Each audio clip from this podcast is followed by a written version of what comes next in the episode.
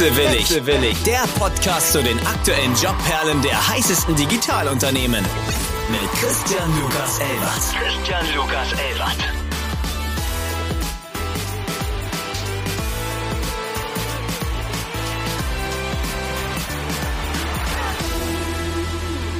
Einen wunderschönen guten Morgen, Felix. Einen wunderschönen guten Morgen an alle Wechselwilligen da draußen. Ich habe heute das Vergnügen, mit Felix Feitin zu sprechen, dem Gründer von 20x Health oder 20 Times Health. Da muss ich noch gleich aufgeklärt werden, wie ich das korrekt am besten ausspreche. Ich persönlich freue mich sehr, weil es einer meiner Lieblingsthemen ist. Es geht heute um Health Tech. Felix ist ein äh, sehr, sehr alter Hase der Startup-Investoren, wie man seinem LinkedIn entnehmen kann und wie sein Name auf LinkedIn auch unschwer verrät. He is hiring.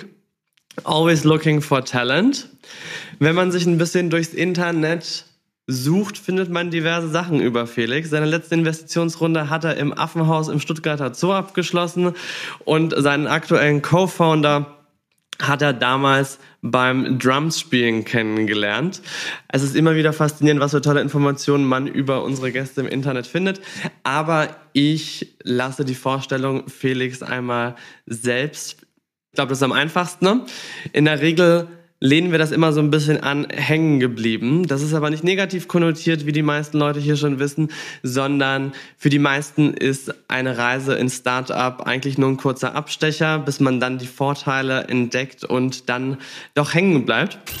Hängen geblieben.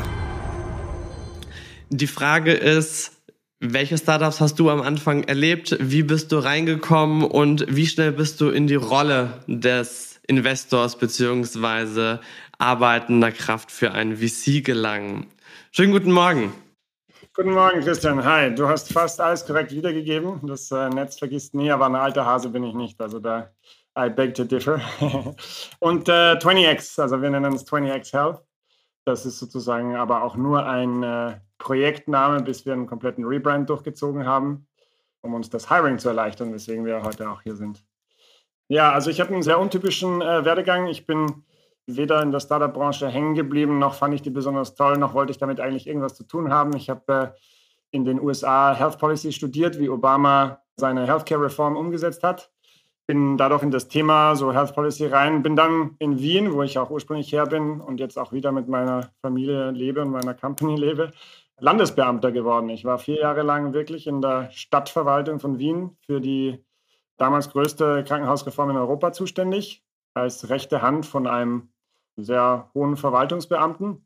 Und Wien, muss man dazu sagen, hat die, den größten städtischen Klinikbetreiber äh, Europas. Also den, wir sitzen den 100 Prozent und mein Job war da vier Jahre lang Dutzende, ich glaube vielleicht sogar eine knappe 100 so McKinseys und BCGler durch dieses System zu jagen, um das Ganze irgendwie ins 21. Jahrhundert zu bringen mit gemischtem Erfolg. Gut Ding braucht Weile. Und ich hatte damals so einen Peitschenschlag-Effekt. Ich, ich, kam da aus Amerika und war von Obama inspiriert und wollte da alles auf einmal niederreißen. Nach Ferien habe ich gesagt, äh, das ist mir zu langsam. Bin dann in die Privatwirtschaft gegangen zum großen Corporate, habe da so eineinhalb Jahre wirklich so einen Corporate Hell Ride verbracht, irgendwie jede Woche einmal in Shanghai oder so abgestiegen. Dann kurz in der Spitzenpolitik einen österreichischen Bundesminister beraten für Forschung und Innovationspolitik und in dem Zusammenhang eigentlich die Startup-Szene kennengelernt, ganz konkret den damaligen oder den immer noch den Gründer von Speed Invest. Äh, Speed Invest ist ja ein Venture Capital Fonds mit Sitz in Wien, mittlerweile einer der, der Top 10 Funds in Europa. Und äh, der hat mich anlobbyiert, ich habe ihn zurück anlobbyiert, bin dann bei Speed Invest gestartet und ähm, habe dann nach relativ kurzer Zeit dort diesen ganzen Digital Health Bereich aufgebaut. Das habe ich die letzten viereinhalb Jahre gemacht und bin eigentlich so erst mit Startups in Kontakt gekommen. Also ich bin so den komplett umgekehrten Weg. Ich habe Zero Operator Experience gehabt, Zero Tech Experience, nichts von all dem, irgendwie Salando, Rocket, äh, in Österreich sind das dann immer die Runtastic My Sugar Erfahrungen. Habe ich alles nicht gemacht. Ich bin einen komplett anderen Weg gegangen. Und tatsächlich. Also ist mir lieber auf den dritten Blick. Genau, lieber ja auf den fünften oder sechsten Blick. Äh, ganz konkret, ich war dann die letzten, also Ende letzten Jahres, Anfang dieses Jahres, sechs Monate in Elternzeit für meinen zweiten Sohn, das zweite Mal in Elternzeit, sechs Monate.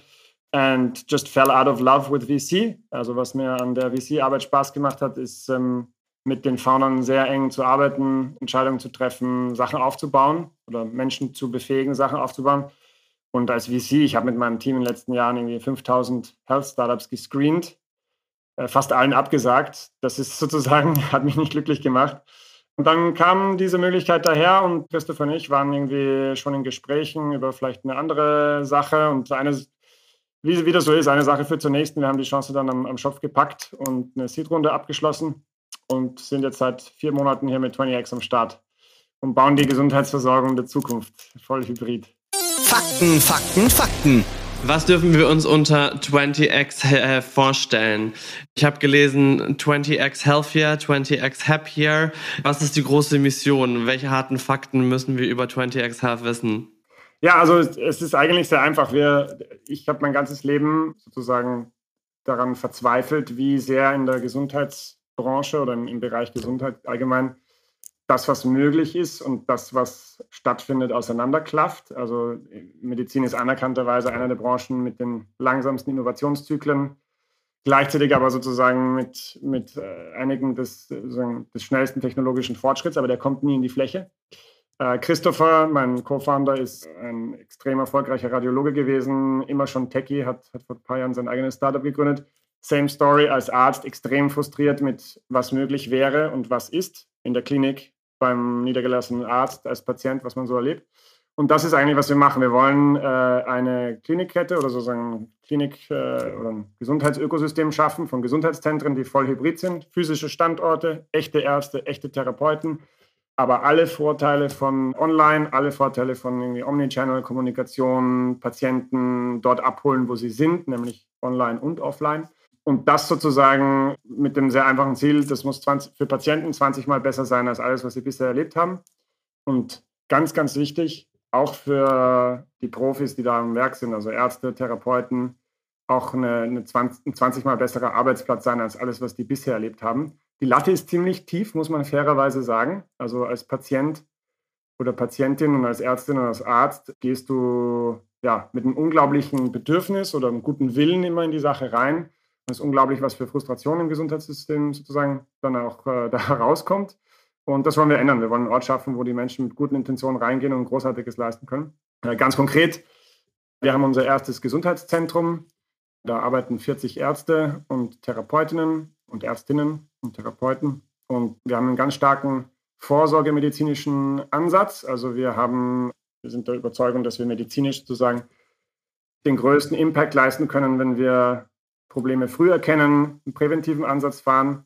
Aber wer zu uns kommt, kriegt 80 Prozent seiner Medical Needs abgedeckt. Nicht die pädiatrische Tumor-OP, nicht den, die Krebsbehandlung, keine größeren Eingriffe. Aber 80 Prozent dessen, was so ein normalsterblicher, normalsterblicher Mensch hat, kriegt er bei uns abgedeckt, offline, online und dazwischen eben auch, weil das ist einer der, der größten Schwachpunkte im Gesundheitssystem. Du hast zwischen den Kontaktpunkten, die meistens akut sind, hast du keinen Kontakt.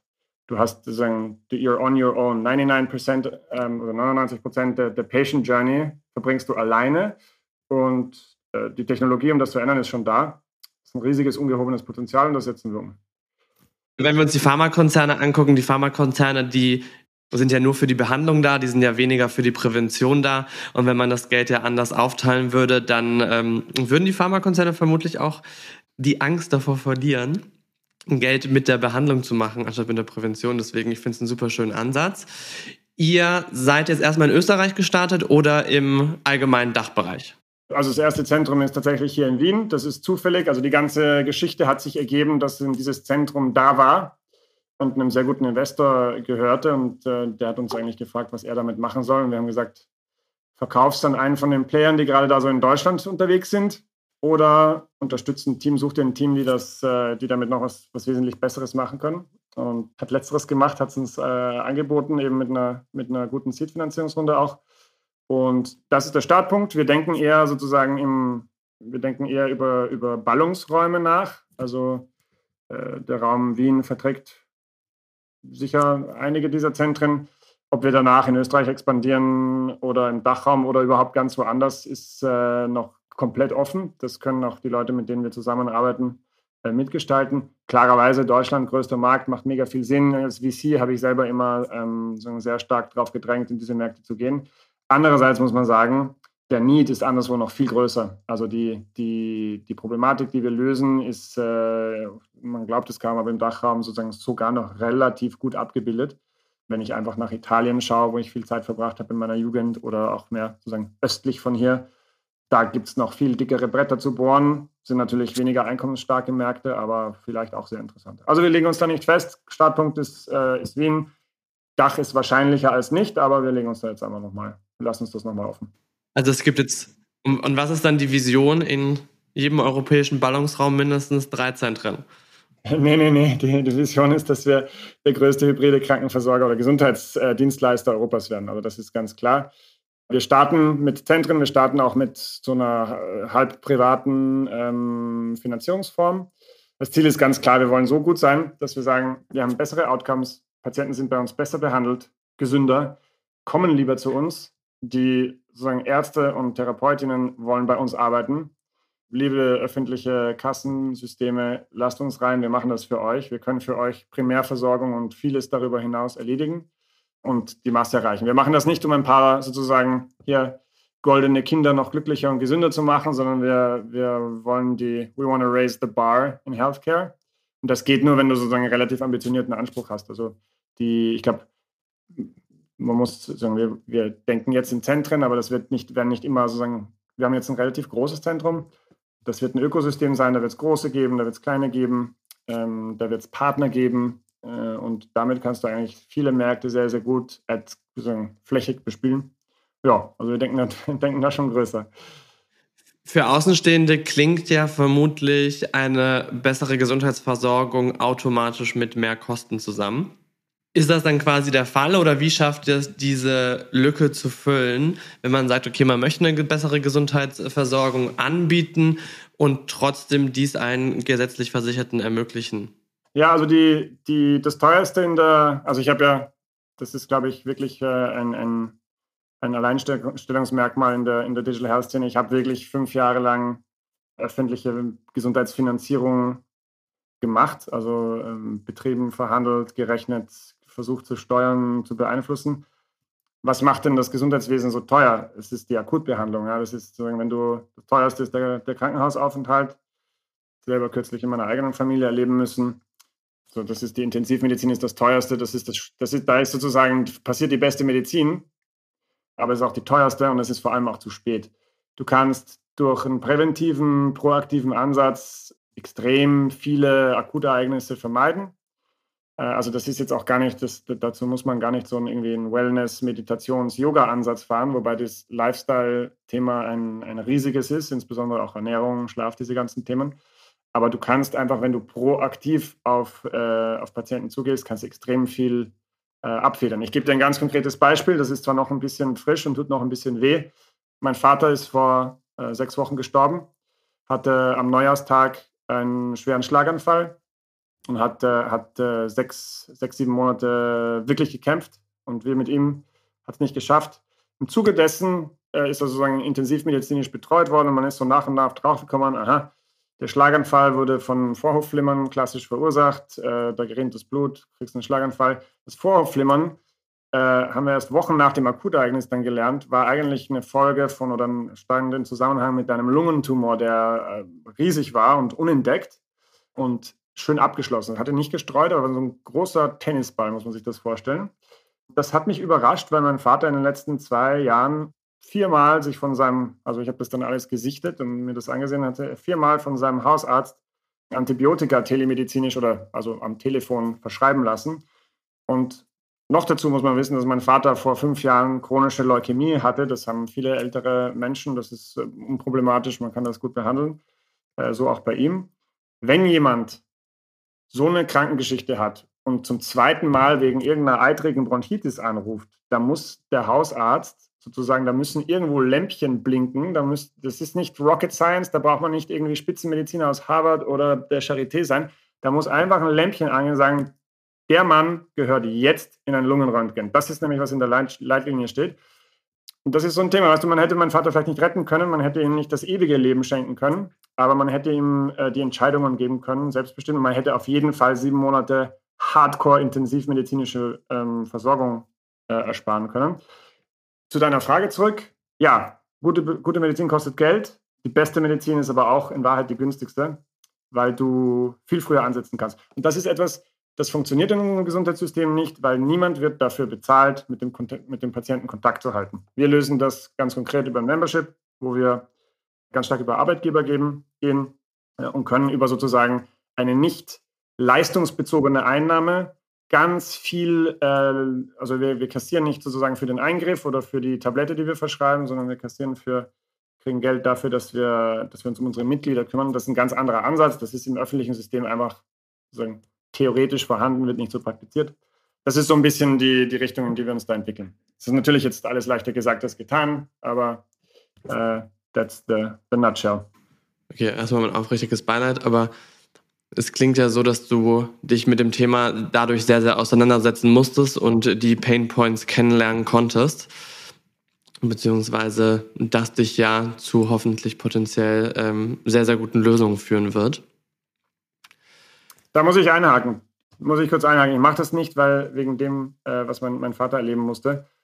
Sozusagen, wir waren schon drauf und dran, das hier ein bisschen äh, anzugehen, unabhängig davon es bestärkt mich einfach sehr. Es ist einfach ein weiteres Beispiel. Das geht, davon gibt es ja Dutzende Beispiele, das ist ein Extremfall. Es gibt ganz viele weniger extreme Beispiele, wo einfach dann jemand einfach plötzlich zu viele Tabletten verschrieben kriegt oder einen kleinen Eingriff bis hin zu Kaiserschnitt. Weißt du?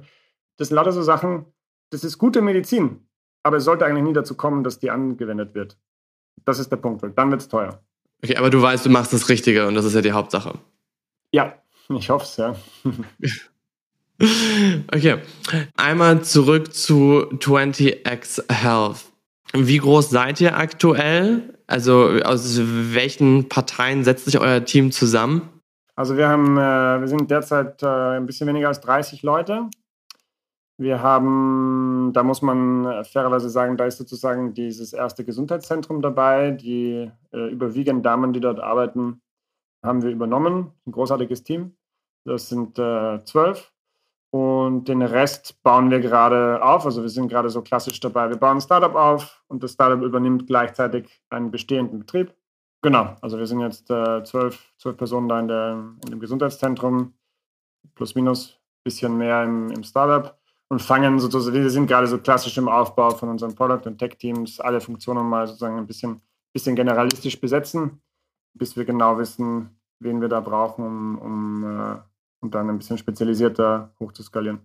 Das heißt, ihr, klar, ihr teilt ganz klar in operative Gesundheitskräfte und das Startup, welches hinter 20x Health Working Name steckt, um einen Tech-Produkt zu bauen, um die Brand aufzubauen, damit das quasi später smoothly miteinander arbeitet. Korrekt, weil wir werden, ähm, wir werden viele Zentren betreiben und äh, wir, wir werden sozusagen das, das Startup, das, wenn man so will, so eine Art Holding oder Zentrale, ist ja, ist ja gar nichts Unübliches eigentlich. Und wir werden sozusagen unsere physischen Zentren servicieren. Da gibt es klassisch, wie du richtig gesagt hast, äh, Tech. Das ist ein Kernthema. Ähm, Product. Product ist sozusagen alles. Die physische Erfahrung, die Online-Erfahrung, das medizinische Leistungsangebot. Und dann gibt es natürlich, also wenn du in dem Bereich gut sein willst, musst du super gute Operations machen. Du musst sozusagen eigentlich die, du musst, also in Operations musst du so stark sein wie ein, wie ein Delivery-Startup Du musst im Tech so stark sein wie ein, äh, wie ein klassischer, klassisches SaaS, SaaS-Company. Und Product musst du so gut machen wie, ein, wie einen richtig guten Consumer-Brand. Das ist, was es, was es schwierig, aber auch interessant macht. Könnte 20x Health theoretisch nicht aber auch als Franchise funktionieren? Könnte es vielleicht. Die Frage ist, wie stellst du medizinische Qualität sicher? Es ist dieselbe Frage, die du hast, ob, egal ob du Burger machst ähm, oder ein anderes Franchise ja, ist ja immer so. oder ähm, ist immer so. In der Medizin spricht sehr viel dafür, sozusagen durchzugreifen. Wobei man dazu sagen muss, wir stellen unsere Ärzte nicht an. Unsere Ärzte sind, ähm, wenn man so will, Freelancer. Die verbringen bei uns Tage oder Stunden. Und wir geben sozusagen medizinische Qualität vor, indem wir das medizinische Leistungsspektrum, die Prozesse, die Tools definieren, sehr, sehr viel über Kultur, über, über Schulung, über Ausbildung, Fortbildung äh, anbieten. Das heißt, das ist im Moment unsere Strategie. Okay. Und ihr hattet nicht das Bedürfnis, zwangsläufig in äh, Berlin gründen zu wollen oder zu müssen, dem äh, kleinen Hub Deutschlands. Was ist der große Hub Deutschlands? ich glaube, in großen Hub, also ich glaube, Berlin wäre gerne der große, große Hub, ist es aber zwangsläufig nicht. Es ist zumindest aber eine der wenigen Ansammlungen der Startups.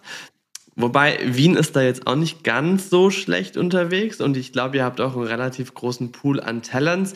Nichtsdestotrotz passiert es ja immer seltener, dass ähm, woanders gegründet wird. Deswegen Wolltet ihr nicht nach Berlin oder hast du einfach gesagt, ähm, für meine Work-Life-Balance nehme ich mir jetzt einfach den Benefit raus und meine Firma gründe ich auch in Wien? Nee, also das ist ganz einfach. Äh, meine Kinder sind hier, äh, ich bin hier, meine Frau ist hier, meine Familie ist hier, die, unser erstes Zentrum ist hier, das hat sich hier ergeben, das hat sich nicht in Deutschland ergeben. Also wir sind, wir sind von hier, wir starten hier, dazu stehen wir. Wir sind aber gleichzeitig jetzt schon hybrid, also wir haben äh, das Tech-Team, wir haben fully remote Leute auch dabei. Berlin, also nicht falsch verstehen, gibt es ja diesen schönen Satz, das Beste an Berlin ist der Nachtzug nach Wien. Es reimt sich aber auch in die andere Richtung, also no, no offense. Berlin ist eine großartige Stadt mit einem unglaublichen Ökosystem. Ich habe selber in äh, ein, zwei, drei Companies dort investiert. Ich finde nach wie vor, dass einige der interessantesten Digital Health Companies oder Health Companies in, in Deutschland dort und auch aus einem Grund von dort kommen. Gleichzeitig Wien ist, äh, also Talent ist hier wir kriegen die Leute hier günstiger. Die Leute haben hier eigentlich ein besseres Leben. Es ist leichter in Wien eine Wohnung und einen Kinderbetreuungsplatz zu kriegen. Also das ist, ist nicht schwer, Wien zu verkaufen. Unsere deutschen Bundes- äh, und deutschen, wie soll ich sagen, was ist der richtige Ausdruck? Unsere, unsere deutschen Freunde sind, glaube ich, tatsächlich mittlerweile die größte Ausländergruppe in Wien. Meine Frau ist Deutsche. Also wir sind da, also das ist für uns eigentlich keine Kategorie. Wir starten jetzt in Wien, es macht super viel Sinn hier. Ähm, niemand anderer bearbeitet Österreich. Ich liebe Berlin, hat Familie dort. Vielleicht machen wir da auch mal was. Andererseits muss man auch sagen, gibt gute, tolle Companies, die in Deutschland gerade den Markt umackern, sich da ein schönes Gefecht liefern. Da muss ich nicht unbedingt mittendrin sein. da gibt es genug andere Märkte in Europa. Das Schöne an Healthcare ist, ist ja immer sehr local. Ne? Du musst äh, gerade das, was wir machen, so in dieser Primärversorgung, Primärversorgungsbereich plus äh, fachärztliche Beratung, das wird immer, du brauchst es immer vor Ort irgendwie. Und ähm, wenn du da einfach schaust, da ist der gesamte europäische Markt ist riesengroß. Das ist sozusagen, da ist Deutschland sehr, sehr groß, ein schöner Startmarkt. Da gibt es aber wirklich genug Märkte. Wenn du, selbst in einem kleines Land, wenn du jetzt, random Beispiel, wenn du jetzt Tschechien hernimmst, könntest den führenden Primärversorger Tschechiens aufbauen da hast du eine 100 Millionen Revenue Company und ähm, bist halt in einem, ja, also aus VC-Sicht unattraktiven Markt, aber das, ist eben, das sind riesige Größenordnungen im Healthcare-Bereich. Insofern, ja, ist für uns weniger Thema. Nachzusetzen, wir, was wir eigentlich gerade erleben, wir haben gerade auch eine großartige, zwei großartige Hires gemacht. Das sind Leute, die aus Berlin gerade raus wollen, zurückkommen, äh, vielleicht nach Wien, äh, dort Startup-Erfahrung gesammelt haben, das gibt es irgendwie nicht so viel. Es gibt hier nicht so viele Leute, die schon in einem wirklich erfolgreichen Startup gearbeitet haben. Also aus unserer Sicht haben wir hier alles, was wir brauchen. Ähm, kann man gut durchstarten. Okay. Als Investor warst du natürlich die letzten Jahre so ziemlich an der Seitenlinie, wobei ich mir auch vorstellen kann, dass ihr trotzdem noch einiges mit selbst bewegt habt. Jetzt bist du aber Gründer und bist natürlich auch dafür verantwortlich, die Company-Philosophie und die Company-Mentalität mitzuprägen. Was ist dir besonders wichtig, wenn es darum, also wenn es darum geht. Wie würdest du deine oder wie möchtest du deine Firma aufbauen? Ja, also es ist ganz wichtig, es ist nicht meine Firma, es ist unsere Firma. Ich habe Mitgründer und, und alle, alle unsere VollzeitmitarbeiterInnen haben Equity. Das Schöne an der Aufgabe, das habe ich auch als VC-Investor gelernt. Ich meine, ich war auf, ich war auf zehn Boards äh, und habe hab etliche Firmen mehr noch betreut ob du willst oder nicht, du formst die Kultur als Founder. Also der, der Fisch stinkt immer am Kopf oder die Blume, Blume blüht immer von oben sozusagen, wie, egal wie man es formulieren will. Du kannst es gar nicht nicht tun als Gründer. Und insofern ist meine Überzeugung, auch was ich gelernt habe, dass die Firma ein, ein Abbild der, der guten und der schlechten Seiten vom, vom Gründungsteam oder von sozusagen den, den primären Entscheidungsebenen äh, ist. Und der Christopher und ich, für uns ist das ganz klar, was ist das, was ist das Grundproblem im Gesundheitssystem? Ist, dass für die Menschen ein bisschen zu wenig Platz bleibt. bisschen zu wenig Raum, bisschen zu wenig Zeit, bisschen zu wenig Aufmerksamkeit, zu wenig Dankbarkeit. Und genau das sind die Sachen, die wir anders machen wollen. Wir haben hier den Luxus, den Arbeitsplatz zu bauen, den wir immer wollten ähm, und den die Leute, mit denen wir in der Gesundheitswelt gearbeitet haben, immer wollten. Das heißt, was ist bei uns ganz vorne?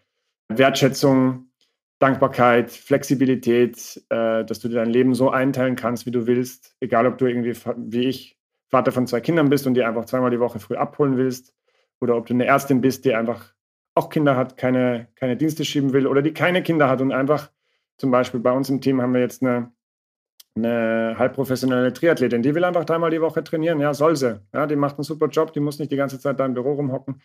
Also unsere Kultur ist wirklich, fußt einfach auf diesem, diesem ähm, das ist ein, einerseits eine abgedroschene Phrase, andererseits ist es auch das Einzige, was zählt, die Menschen zuerst. Wir können unsere Patienten nur gut behandeln, wenn wir sie in den Mittelpunkt stellen. Wir können nur einen guten Arbeitsplatz für Ärzte schaffen, wenn, wenn wir um die herum bauen. Und genauso machen wir das.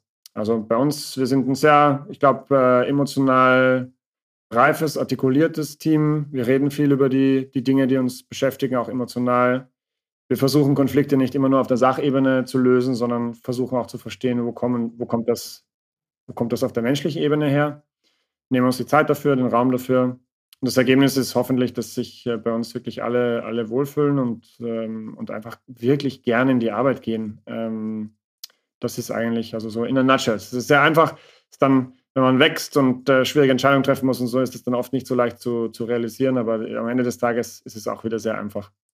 Ich mochte die Aussage, dass du meintest, es ist nicht deine Firma, es ist eure Firma und hast sofort auf die Mitarbeiterbeteiligung äh, hingewiesen. Kriegt das jeder bei euch? Sind das die Early-Stage-Mitarbeiter? Wie wichtig ist es für dich, Mitarbeiter am Erfolg bzw. an der Firma allgemein zu beteiligen? Das entscheiden die Mitarbeiter. Also wir bieten es jedem an, der bei uns Vollzeit startet.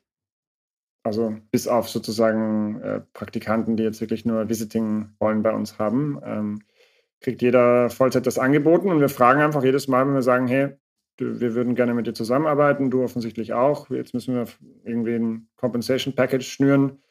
Du, das wird einen Wert haben und du kannst ja in einem Rahmen aussuchen, wie viel von diesem Wert du lieber in Shares haben willst und in Cash. Und da sind die Präferenzen ganz unterschiedlich. Ja. Eine Mitarbeiterin will einfach einen Wohnungskredit abzahlen, da hilft dir Equity jetzt nicht. Die braucht Cash. Ähm, habe ich kein Problem. Äh, andere sagen, ich habe genug Geld, ich will eigentlich nur Shares, ist alles, was mich interessiert, dann ist das auch in Ordnung. Wir wollen niemandem Shares nachwerfen, das ist das, das Wichtigste. Gleichzeitig ist es für uns natürlich extrem wichtig, dass die Mitarbeiterinnen das Gefühl haben, das ist auch ihre Company und das nicht nur das Gefühl haben, sondern das auch die Realität erkennen, dass es so ist. Weil am Ende des Tages, äh, unser Team, das sind die Leute, die, die Leute, die unser Team ausmachen, sind die, die die Arbeit hier machen. Und ähm, du, am Erfolg mitschneiden, das ist mir extrem wichtig, aber das muss nicht, das muss nicht Equity sein wenn jemand sozusagen fünf Jahre wo ist und dann einfach ein richtig gutes Gehalt bezieht, dann hat er auch im Erfolg mit partizipiert. Äh, und wenn das für ihn in der Lebensphase das Beste war, weil er gerne das Cash hat, um abends einfach es schnell auszugeben, dann so wird. Das, äh, da werde ich mich nicht querlegen. Okay, also es ist schon sehr individuell und nicht irgendwie eine AB-Lösung. Ja, wir haben, wir haben ein Schema, wir haben ein Schema natürlich, aber in dem Schema sind wir sehr flexibel und die Leute können sich das aussuchen. Benefit Bullshit Bingo. Genau. Also genau, meine Frage, meine, meine Frage war, ob ihr nicht mit dem Tischkicker kompensieren wollt. Äh, mein, mein Büro im Moment ist neben einer Psychotherapiepraxis. Also ich werde da sicher keinen Tischkicker reinstellen. Wir haben, wir haben im Moment, äh, squatten wir sozusagen in, der, in dem Gesundheitszentrum. Wir, haben, wir ziehen jetzt erst dann in ein Office demnächst und müssen uns sozusagen noch ein bisschen benehmen ob wir einen Tischkicker haben oder nicht, ehrlich gesagt, ich liebe Tischkicker spielen. Also wenn, wenn, wenn mir das hilft oder irgendwelchen Leuten das hilft, irgendwie auszuspannen, mal bei der Mittagspause können wir gerne einen Tischkicker machen. Aber Kultur ist was anderes. Kultur ist, wie gehe ich mit Leuten um, die, äh, die ein Problem haben persönlich und das sie von der Arbeit abhält. Kultur ist, wie gehe ich mit schlechten Nachrichten um, wie gehe ich mit äh, Feedback um, wie gehe ich mit Menschen um, die einfach Unterstützung brauchen. Das ist Kultur. Kultur ist jetzt nicht, äh, gibt es eine PlayStation 4 oder was auch immer da so rumgeistert in der Startup-Welt immer. Ja, ich durfte, ich durfte ja die ersten, also nicht die ersten, ich glaube, ich habe so die zweite Generation der Startups in Berlin mitgenommen, wo ja einfach ähm, jedes Startup durch dieses We Are a Startup Toolkit durchgepusht wurde. Und wir stellen jetzt einen Kühlschrank auf und wir stellen einen Kicker auf. Und ähm, sorry, ihr habt nur 22 Urlaubstage, aber dafür eine richtig krasse Obstauswahl. Ja, danke für nichts. Aber irgendwie hat das dazugehört. Das war der Drill. Es war eine interessante Reise. Muss man es nochmal machen? Retroperspektivisch vermutlich nicht, aber es war eine sehr, sehr gute Schule. Wenn jetzt Mitarbeiter oder Bewerber zu dir kommen und sagen, hey, ich finde es irgendwie super geil, aber Dreitageswoche, Viertageswoche oder das Konstrukt von ähm, Unlimited Vacation Days, was jetzt langsam auch öfters kommt. Heißt ja nicht zwangsläufig, dass die Leute diesen Urlaub immer nehmen, aber man will ja immer die Flexibilität und die Möglichkeiten haben. Wie stehst du dazu? Ist es was, was ihr bereits integriert habt oder ausprobiert? Oder ist das einfach durchs Gesundheitswesen so sehr geprägt? Ähm, ich meine, eure operativ-medizinische Seite, die wird ja andere Arbeitszeiten haben, die werden an Wochenenden arbeiten, was einfach in der Gesundheitsversorgung normal ist. Prägt sich das ein bisschen auch auf die Startup-Seite wieder oder versucht ihr da komplett was Flexibles zu fahren?